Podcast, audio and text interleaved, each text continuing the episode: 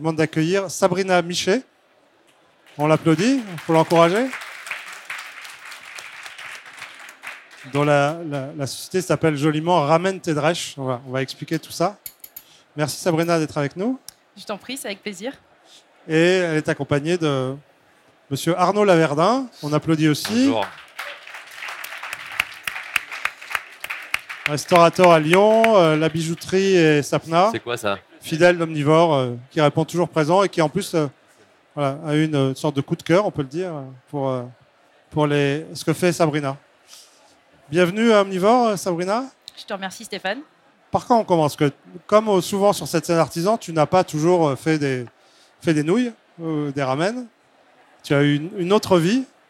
Est-ce qu'on peut juste en dire quelques mots et qui, qui- qui t'ont amené là où tu es aujourd'hui, évidemment? Ouais, ouais, ouais. euh, donc moi, euh, avant, j'étais euh, chargée de communication euh, dans des grands groupes internationaux et j'ai clairement perdu du sens à ce que je faisais. Et, et voilà, j'ai fait un petit burn-out sympathique qui m'a euh, forcé à aller à la recherche justement de, d'une voie et d'un travail qui, pour moi, aurait plus de sens et, et pouvoir me sentir un peu utile. Ça, c'est euh, la base. C'est la base, c'est le, le point de départ. Mais après, voilà, qu'est-ce qu'on fait? Voilà, qu'est-ce qu'on fait? Eh ben, euh, on ne sait pas quoi faire. Euh, c'est pas si simple que ça finalement. Donc, euh, parce que moi, ce que j'aime, c'est c'est voyager. Donc, je suis partie faire des treks dans l'Himalaya, où j'ai mangé beaucoup de nouilles instantanées, très pratiques mais de très mauvaise qualité. Euh, et j'ai fini avec un bénévolat humanitaire aux Philippines euh, à, euh, à aider les enfants des rues. Et c'est là où je me suis rendu compte, du moins je me suis rendu compte. En tout cas, aux Philippines, ce qui m'a marqué, c'est un déséquilibre alimentaire flagrant. Et, ça, ça a été une, autre, une autre base de ma réflexion. À côté de ça, je suis amatrice de bière artisanale. Donc, euh, j'ai bu beaucoup de bière artisanale de très bonne qualité et au bout d'un moment, à force d'en boire, j'ai voulu euh, comprendre comment euh, fonctionnait la fabrication de la bière et euh, je me suis notamment intéressée à la partie cachée, la partie qu'on ne voit pas, c'est-à-dire les déchets, les coproduits qui sont Ce générés. qui reste après qu'on a fait la bière. Exactement, ce qui reste. Et en allant à une journée porte ouverte justement d'un brasseur voisin de chez moi, euh, j'ai réalisé euh, les céréales qui étaient générées en très grande quantité euh, à l'issue du brassage, ce qu'on appelle des drèches de brasserie. Tu en as apporté là, c'est ça? Oui. Ouais, j'en ai apporté. En fait, euh, les drèches, c'est le reste du malt d'orge euh, que le, brasseur utilise en très grande quantité. Il va concasser euh, ces céréales qui ont été pré-germées puis torréfiées. Et selon le niveau de torréfaction, ça va vous donner euh, des, euh, des bières différentes, en fait, plus ou moins torréfiées, euh, des blondes, des ambrées, des brunes, hein, sans rentrer dans les détails. Concassé, il va les plonger dans l'eau chaude et il va faire une sorte d'infusion de, de ces céréales pour libérer les sucres fermentescibles et euh, récupérer les saveurs, les arômes de, de ces céréales. Cette eau sucrée, il va la conserver, ça va devenir de la bière. Il va ajouter houblon, levure. L'alcool va, va, va se créer à ce moment-là. Euh, mais à euh, euh, le moment qui nous Il reste tout intéresse, ça. Le liquide Voilà, est parti, ça, il, il reste filtre. ça. il filtre ces céréales et il reste un très très gros volume de ce qu'on appelle du coup des drèches. C'est le, le- le coproduit de la bière. Euh, c'est un déchet s'il n'est pas retraité. Oui, Jusqu'à présent, c'était qu'est-ce qu'ils en faisaient les en brasseurs? fait, euh, ce qui est super intéressant, donc moi ce qui m'a marqué, c'est les volumes qui étaient passer, ouais, générés. Arnaud va faire passer pour mettre Ouais. le nez dans les, dans les drèches. Les si volumes qui étaient générés en très très grande quantité et, et, euh, malgré tout, donc les sucres sont partis dans la bière, mais il reste une très grande quantité de nutriments, notamment des fibres et des protéines. Ouais, en plus, c'est pas un déchet. enfin, il y a très peu de déchets qui ne sont que des déchets et il reste toujours quelque chose à, Voilà, il à reste. et valoriser. euh. C'est pour ça qu'historiquement, et encore un peu maintenant, euh, ces céréales sont données aux éleveurs pour les bovins, la nourriture euh, des animaux. les cochons. Voilà, c'est très nourrissant. Et on a, euh, on a eu une, une explosion des microbrasseries urbaines, notamment. Euh, en 2010, il y en avait 200. Aujourd'hui, il y en a 2000, euh, 2200, 2300, quelque chose comme ça. Et la problématique des microbrasseries urbaines, c'est que, eh ben, euh, il faut se déplacer pour emmener les, les drèches à l'éleveur. ouais. Voilà, donc ça, c'est un problème. Donc il y a un système de collecte qui s'est mis en place, justement, mais qui est coûteux pour le brasseur. Le brasseur est obligé de retraiter ses déchets. Ça, une, une loi depuis 2010. Et, euh, eh bien, ce, ce système leur fait payer à la tonne. Donc ça, déjà, c'est une petite problématique. Alors, soit elles vont encore à l'agriculteur, soit on peut faire aussi du méthane, du biométhane, donc dans des usines de méthanisation. Donc il y a un transport qui se fait un peu plus loin et bien plus loin justement. Mais en alimentation humaine, eh bien, au moment où je m'en suis rendu compte, c'était en 2017. pas valorisé du tout. Sous-exploité complètement. On était euh, une poignée, on est encore hein, une poignée euh, de gens qui, euh, qui, se sont mis à s'intéresser justement à ça et certainement de par justement cette, cette, effervescence autour de la, de, la, de la, bière et puis aussi de, de notre état d'esprit de vouloir éviter le gaspillage globalement et, et de réutiliser, de retravailler nos ressources. Donc, à ce moment-là. dit, voilà, j'ai ça, qu'est-ce que je peux en faire Voilà, c'est ça. Alors moi, donc ce que je disais, c'était les volumes qui m'ont marqué et les, et les, nutriments. Je me dis, en fait, euh, c'est un peu une forme de gâchis finalement pour l'humain. Euh, qu'est-ce qu'on peut en faire qui puisse être nourrissant, euh, qui puisse être un plat du quotidien qu'on a tous dans nos placards. Donc c'est devenu la base d'une réflexion de fabrication de pâtes. Et de par mes inspirations, mes voyages et finalement une passion qui s'est créée pour les ramen, donc ce plat de nouilles dans un bouillon euh, euh, japonais d'origine chinoise. Euh, et ben, l'idée est venue de les transformer en une nouvelle sorte de ramen, une nouvelle sorte de nouille. Et oui, on faisait du, on fait du pain aussi. On peut faire du pain. Certains faisaient déjà du pain il y a quelques années. Avec, ouais, on peut, on peut faire. On peut amender aussi, je crois, les, cultures.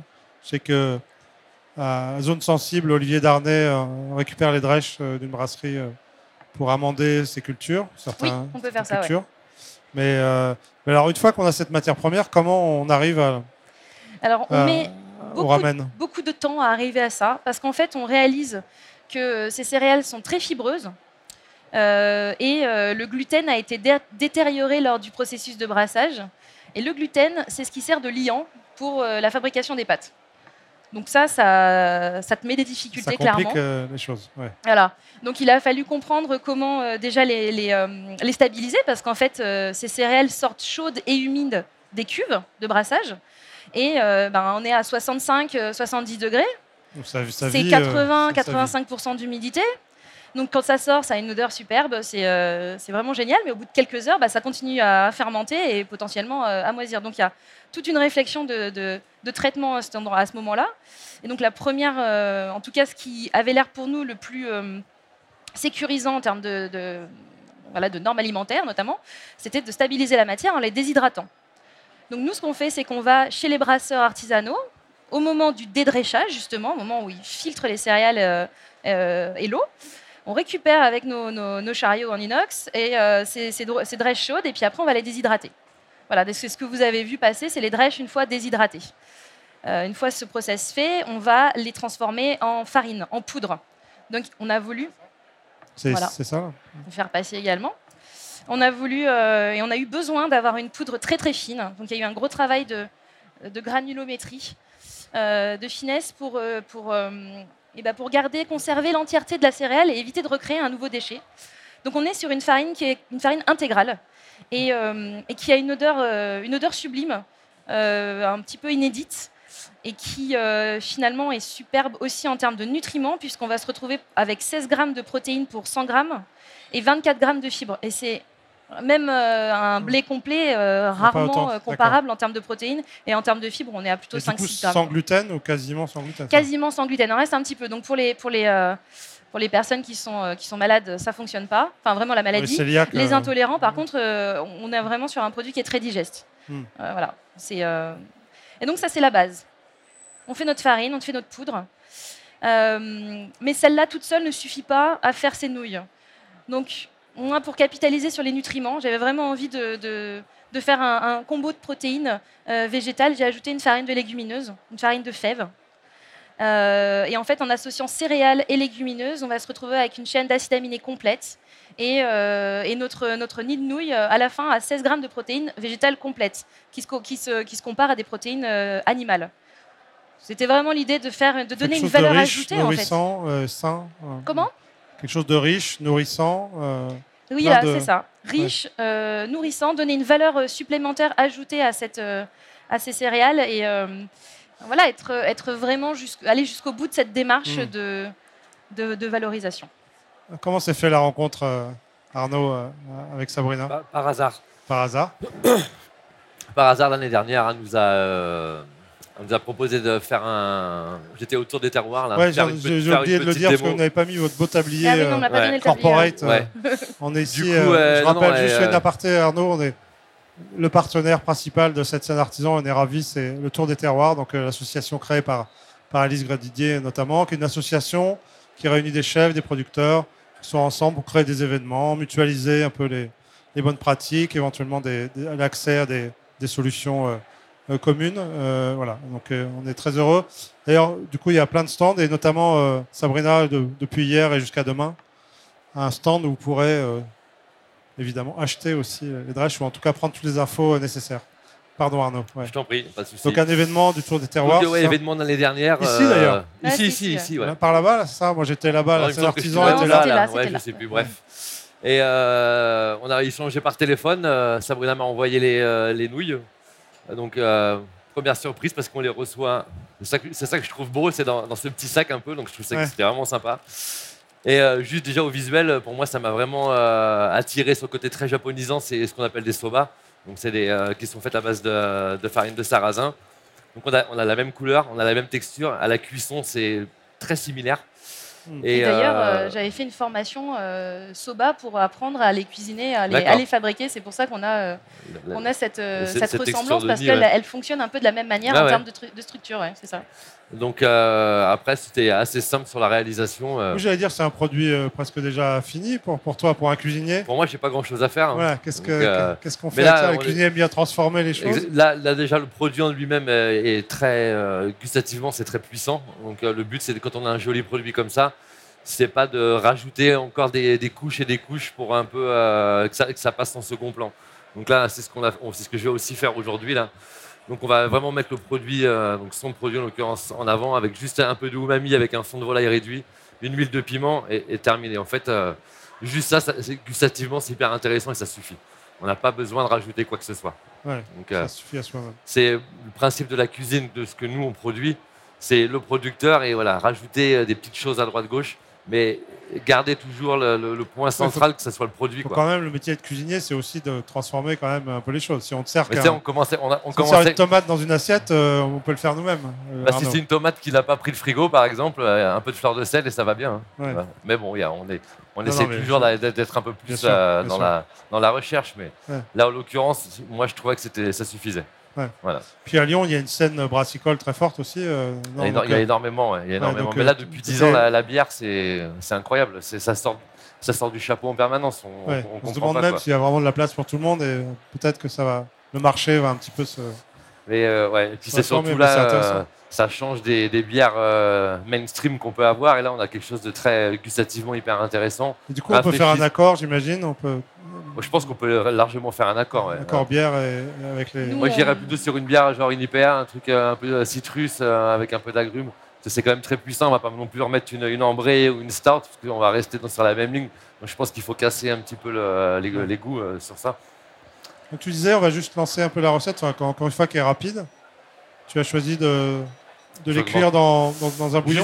Juste, dans, juste dans l'eau. Euh, on les cuit 4, 4 minutes 30. Une fois qu'elles sont, euh, qu'elles sont cuites, on les, je les égoutte pas entièrement. En fait, je les pêche à l'intérieur pour garder toujours un petit peu d'eau de cuisson parce que c'est, il y a, il y a- il y a quand même un petit peu de, de farine autour, donc ça va aussi rajouter du liant dans la sauce. Ouais, c'est la fameuse mantecatoire Voilà. des, Ouais. des Italiens. Il y, a- il y a pas mal d'amidon qui, euh, qui sort. Et euh, je fais juste une petite aparté là-dessus. On a, on a aussi une, euh, un traiteur avec qui on travaille qui justement a voulu travailler sur cette, euh, cet amidon qui ressort et euh, vraiment aller jusqu'au bout de la réflexion anti-gaspi et, euh, et la réutiliser euh, parce que ça fait une petite gélatine euh, pour faire une sorte de, de panna cotta euh, avec de la noix de coco et, euh, et c'est assez bluffant euh, également. Donc on essaye d'aller jusqu'au bout de, Jusqu'au bout de la jusqu'au bout de la récup, euh, démarche. Voilà.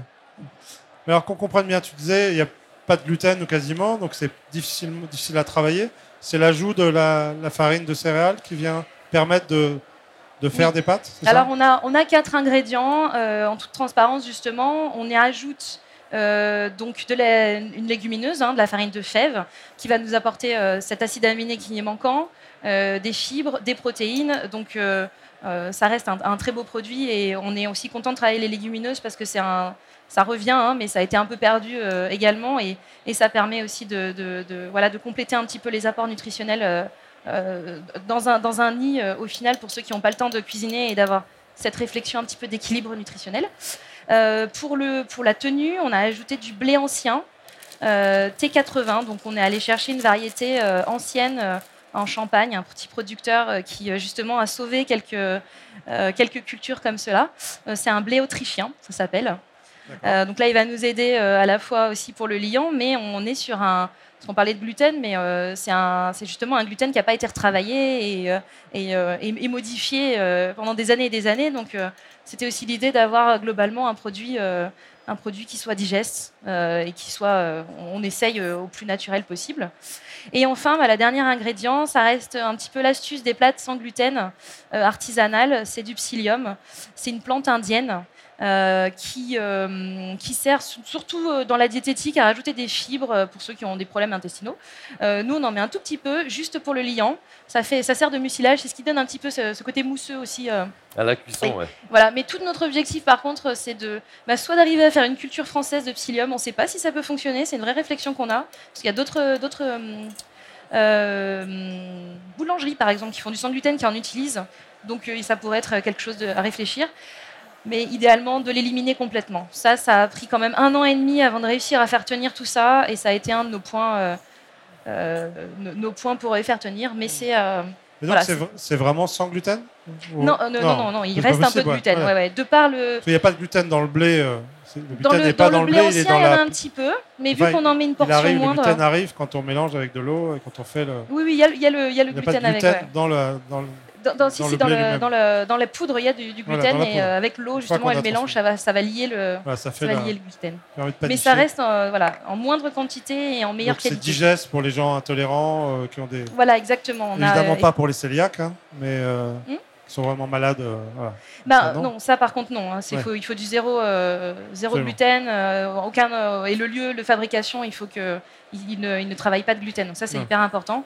Euh, par contre, on est justement euh, sur une... Euh, on, va, on va aller approfondir cette partie nutrition et, et, avec des nutritionnistes, des, des personnes qui sont spécialisées dans le microbiote également. Parce qu'avec toutes ces fibres et ces protéines, on a, on a vraiment quelque chose de, très intéressant. comme je disais, de très digeste. Donc ça peut aider des personnes qui ont du mal à, à, digérer. On a quelques cas, mais on ne l'a pas, prouvé. Donc on a besoin d'aller juste le confirmer euh, avec des professionnels. on pas, on joue pas avec ça, c'est sûr. Non, non, non. Et pour aller au bout du processus, donc on fait une espèce de pâte de mix euh, qu'on met dans une machine, et ça, et puis il y a une buse qui sort les. C'est ça. Alors moi j'ai commencé à la main et c'était hyper compliqué. Euh, après on a démarré, enfin ça a vraiment été une, un petit processus. on a travaillé, j'ai travaillé avec la petite machine à pâte, tu sais celle que tu roules. voilà, ça. ça. C'était aussi un peu complexe. J'ai acheté une une petite machine électrique qui était plutôt une extrudeuse justement. Et on a là maintenant on a une machine plus professionnelle mais qui reste de ce même principe-là, c'est-à-dire on va mélanger les poudres, on va rajouter l'eau. Euh, il y a un pétrisseur euh, dans, la machine ou à côté euh, qui va mélanger ces ingrédients. Et ensuite il y a une vis sans fin qui va aller pousser tout ça vers une filière où il y a plein de trous. Et c'est comme ça qu'elles sortent les nouilles. Alors après, euh, on les découpe, nous on les découpe à la main. Il faut faire le nid. Et puis on fait des nids de nouilles à la main pour le moment. On sert d'emporte-pièce pour, euh, comme cela, vous voyez en photo, pour, euh, pour garder une forme. voilà, ça fait un peu pâtisserie, mais pour le moment, bon, ça fait des jolis nids. Et, des portions, du coup, des portions qui sont contrôlées en termes de poids. Dans un nid, il y a combien de, grammes On a 80 grammes secs. À peu près, un peu plus même des fois. Hmm. ouais. Et quand, euh, quand il cuit, ben, il double à minima, il double à minima, et en plus, il est, euh, voilà, c'est très rassasiant, c'est, c'est complet. une portion euh, suffit à. Ouais, donc une portion, normalement, voilà, c'est pour une personne. Après, si on rajoute des légumes et d'autres, et d'autres ingrédients de son choix, on va pouvoir partager un nid pour deux personnes, par exemple. Carrément. C'est très joli, un nid pour deux personnes. C'est... Ouais. C'est une très jolie formule. on fait d'autres jeux de mots avec les, nids. J'imagine, ramen Tedrash, c'est déjà. Donc, euh, juste, on va revenir à Arnaud. Donc, tu as, tu as cuit les, les ramen. Donc, 4 euh, minutes 30, on disait Précisément. Précisément, ouais. Alors, l'idée, c'est qu'elle soit ferme. Ouais, faut pas à la base, puis elle continue un petit peu, de, elle continue un petit peu de cuire, donc c'est pour ça qu'on a cette, euh, cette, cuisson. Un peu de sel Ouais, parce qu'on met pas de sel dans les nouilles, nous. voilà, on, met pas de sel dans l'eau de cuisson. Bah, pas forcément, hmm. mais en plus, dans notre préparation, il n'y a pas de sel dans, le, dans les nouilles dans la préparation, enfin, je veux dire, dans les produits, les références, c'était aller un peu au-delà de simplement les, Lénie, c'est ça? Il y a des recettes, des Ouais. petites, euh, On a. on a des petites sauces, des ac- des accompagnements, c'est ça? Alors on a eu un concept un peu global, c'est-à-dire que donc on fait, des- on base, on part du nid de nouilles et on a voulu le décliner euh, selon différents modes de consommation. Donc euh, ça va bah, justement d'un chef qui pourra les euh, qui pourra les cuisiner et les sublimer, mais aussi un particulier euh, qui va bah, lui-même avoir envie de les cuisiner. Donc on a un paquet un peu classique d'un paquet de pâtes, on a quatre nids de nouilles, on appelle ça le gros paquet. Et Je précise qu'on peut les trouver en vrac aussi dans les magasins bio. tout à fait. Je- J'en ai fait l'expérience. Donc, Ouais. c'est aussi un produit qui s'adapte très bien à ce nouveau mode de consommation du vrac qui va tout à fait Voilà. dans le sens de tes des valeurs que tu, que tu défends. Et derrière, on a voulu euh, alors proposer euh, à la fois un repas, enfin un, un produit pratique à consommer, euh, mais aussi de permettre de découvrir les nouilles. Enfin, cette, cette nouvelle sorte de nouille qui est quand même pour le coup un, peu unique, même si elle ressemble à des soba, ça reste, ça reste un goût complètement différent. Et de- et de- d'associer des sauces euh, ou des bouillons qui nous paraissaient fonctionner en termes de saveur avec ces nouilles. Donc on a proposé euh, dans des sachets individuels sous forme de kit où on va retrouver un nid de nouilles et un petit sachet craft avec une préparation pour euh, sauce ou pour bouillon. Euh, c'est pas une cuisine de chef euh, comme on pourrait avoir chez nous, mais on a essayé de travailler des produits non périssables, sans additifs. On rajoute pas de- de glutamate ou autre euh, chose horrible qu'on peut retrouver dans des, dans des nouilles instantanées. On s'en est inspiré, mais, mais plus dans le, dans le mode de consommation. Et, euh, et voilà, on a essayé de faire des, des différentes recettes. euh, plutôt orientées asiatiques et, euh, et on a essayé de trouver des ingrédients français, asiatiques français, c'est compliqué, mais on a trouvé un miso d'orge. On commence à en faire de plus en plus des misos, par exemple, Ouais, le- le français. miso est très. ça, c'est on a eu génial. plein de miso depuis hier, c'est marrant. Ouais. Miso, miso maison que font les chefs. miso de pois chiche hier, on a eu. Ah oui. Donc, euh, Ouais, ouais, oui, on peut. on peut juste faire euh. Arnaud, tu peux nous dire ce que tu as, ce que tu rajoutes là aux pâtes Alors là, j'ai juste euh, utilisé mon fond de, mon fond de volaille. Fond de volaille brun, on fait retirer les carcasses. euh. Ensuite, ça cuit pendant une, une dizaine d'heures avec de l'eau. Et euh, une fois que ça c'est fait, on va le réduire complètement. Du coup, j'ai déjà j'ai sorti les pâtes, enfin les louis, pardon. Je les ai mélangées avec le fond de veau euh, juste enfin le fond de volaille juste réduit. Au fond, j'ai mis une huile de piment fumé. Donc c'est des piments qu'on euh, concasse et on les met dans l'huile et on les fait cuire à une certaine température pour qu'on arrive à avoir ce côté fumé et ça se fume naturellement dans la cuisson de l'huile en fait, tout simplement. Ensuite, ce que j'ai rajouté là, j'ai récupéré du fond de volaille et aussi l'eau de cuisson des pâtes. Euh, ouais, Parce que l'eau de cuisson des pâtes, elle est quand même hyper parfumée. Donc euh, plutôt que de diluer mon, euh, mon fond de volaille avec de l'eau, on récupère ça. En plus, ça reste chaud. On Ouais, fait un quand, mélange, quand vous tout faites des pâtes euh, préle- prélevées, il faut les prélever avec un une Ouais. passoire plutôt que Ouais. de jeter l'eau dans C'est l'évier. dommage de, de balancer l'eau dans l'évier, c'est ce que tout le monde fait principalement. Mais alors que euh, même avec des pâtes classiques, hein, c'est bien de garder toujours un peu d'eau de cuisson. Quand on jette le parmesan, l'eau de cuisson plus le parmesan, c'est ça qui va lier la sauce en fait. C'est pas la recette euh, traditionnelle de la carbonara, euh, du coup en quelque sorte. Ouais, quelque Oui, chose il y a de ça.